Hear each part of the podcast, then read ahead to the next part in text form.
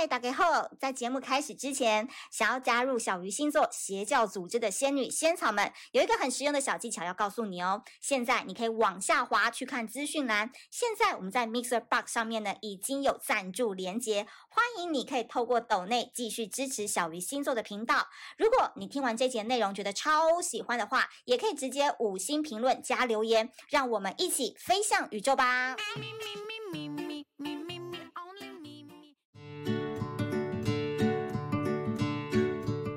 Hello，大家好，我是美貌与才华都没有，只懂星座的小鱼，很开心又在 Pocket 上面跟大家见面啦。嗯，二零二二年已经抵达了。那首先呢，我要先谢谢二零二一年所有广大支持我的水瓶座粉丝们。虽然说呢，我在过去几年当中一直 diss 你们，一直骂你们，主要是针对水瓶男啦。水瓶女好像都比较没有什么哈，但是水瓶女回的那个留言跟评论也是特别多哈。他们有时候会带入自己是水瓶男的一些思想，我觉得也是蛮可爱的。那希望所有水瓶男呢，在二零二一年，我们的任何的呃情仇、爱恨、纠结都可以放在二零二一年。那二零二二年，请你们持续跟小鱼星座一起飞翔，飞向宇宙，好不好？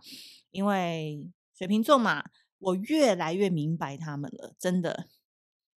就是到时候等到水瓶月的时候，我会再写一篇关于水瓶座的五个秘密，好不好？到时候再好好剖析一下水瓶座到底是外星人呢，还是他们只是披着外星人的盔甲的真实地球人？可能比地球人还要地球人。这到时候再跟大家多多分析啦。那我相信呢，大家今天来听这一集嘛，就心想说：哇，终于到水瓶座了，对不对？嘿丢，把你们放在最后。看得出来我用心良苦吧？好，那今天呢，我们要讲到的就是太阳上升落到了水瓶座。哎，怎么讲到水瓶座一直打嗝啊？拍谁拍谁哦？这水瓶座跟我真的是广大的电波透过了这个 podcast，依旧可以就是纠缠着我。嗯，好，太阳上升落在水瓶座，二零二二年到底怎么样呢？首先，我要先问一下所有的水瓶座们，你们在二零二一年到底找到自己的团队跟自己的回到地球，呃，跟地球人打交道的方式了吗？因为呢，在今年你们能见度，如果说去年是在八十五楼，今年你们会在九十楼，好不好？又会更高了一阶，又会被赋予一些重任，又会被大家所关注、所讨论。那今年你的金钱运其实也是特别好的，所以真的可以好好把握二零二二这一年。那我觉得呢，跟去年的重新找回自我的定位相比哦，我觉得今年水瓶座在人际关系啊、事业版图上面呢，哎，终于回活回你们原本的样子了，就是所谓的轻松自在，然后找到自己的方向。所以水瓶座很聪明的，他们只要花个半年的时间，他们就可以又大致摸索出来。哎，现在在公司当中，他需要扮演什么样的角色？哎，现在这感情关系当中，对方已经有点不爽咯，我要赶紧再扮演另外一个什么样的角色？这边有跟大家提醒一个提点，一个水瓶座蛮有趣的一个点哦。水瓶座真的是很擅长去模仿人类做出行为。这样讲好像是讲这动物园的猴子，是不是？可是我跟你们说，水瓶座学习的方式都是先看这个团体当中有哪一个人，或是哪一个缺角，然后或者是这个人他怎么做的，他们很擅长去模仿那一个方式，然后用另外的自己的一套系统输出，变成是自己的一个特色。嗯、我必须说，水瓶座真的哦，就是你不要跟他谈情说爱，因为他他。天性是冷漠的，所以你要他真实的去跟你表达感受啊，什么什么的。我认识很多水瓶座都是有干眼症的，就是看再苦的电影哦都不会哭的。OK，但是他们内心会流泪，但是他们没有办法理解为什么你们其他麻瓜们就是那么容易就哭出来。所以一旦他被逼急了，会被另外一半就是一直强迫说要显现出在乎的话，他就会去看。旁边的那些水瓶座，哎，不是不是，旁边的那些地球人，哦，其他十一个星座是怎么样对待他们女朋友的？他会去模仿。所以，一个水瓶座呢，他的本性是不善于表达情感的，但是他都会靠模仿，哦，来变成他自己的技能。呃，我也不知道这该怎么讲，哎，就是说他愿意去模仿，然后配合演出的话，我觉得那就是真爱了。所以你们不要再说什么水瓶座我们爱，有没有真心？他没有真心，可是他的真心就是来自于他愿愿意为了你，或是为了这个团体，他去学一个大神或是一个领域的人怎么做，然后他去理解以后，变成他自己的方式呈现给你。哇，好难讲哦，讲到我自己都觉得有点，就是不知道你们听不听得懂的逻辑啦。哈。但如果水瓶座听得懂的话，麻烦帮我稍微解释一下给其他 几十一个星座的人听。好，回到我们刚才讲的那个水瓶座呢，今年呢，他也会在团体当中担任重要的角色哦，然后带领团队往前迈进，承接重责大任。我真的觉得是因为你们去年下半年开始啊，就是你们就是真的找到自己喜欢做的事，然后你们真的也可以发挥得很好，所以在二零二二年才有人愿意把这样子的责任交给你，因为你们可信度很高嘛。那如果你可信度低，大家就也不会想要跟你有互动啊，或是也不会想要跟你就是有任何的交流嘛。所以我觉得在这边还是要肯定水瓶座在去年付出的能力。好，那大家关心的感情部分呢，先来讲讲单身的水瓶座好啦。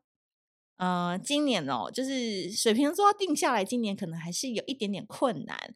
那我个人觉得，单身者呢，不要一头热的栽进感情当中，避免呢你看清对方之后急速降温，有没有？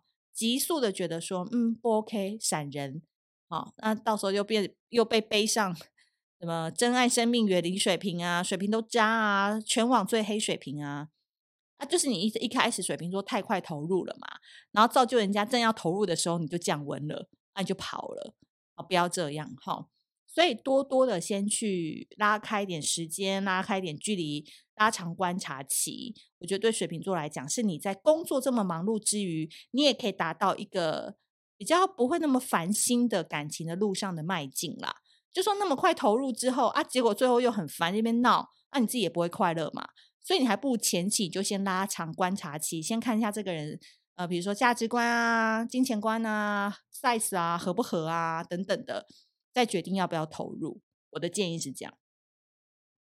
那有伴的水瓶座呢，在二零二二年，不好意思哦，你们还在学习怎么样跟另外一半沟通、倾诉、互动，好不好？你要多主动一点。虽然要水瓶主动有点难，但是麻烦你们，如果愿意听进去小于一句的话，主动好不好？你可以减少很多你伴侣的困扰。就是不要在那边演出一个老子就是这样，老娘就是这样，只有你们能改，我没有要改哦，这种态度，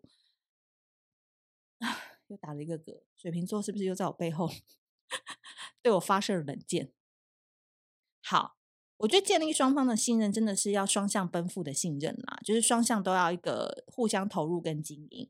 所以我希望水瓶座今年真的可以多多体谅一下你们另外一半，在去年为你们吃了多少亏，流过多少泪，好不好？稍微回头看看他们，这个就是我很希望你们可以在今年能做到的事情。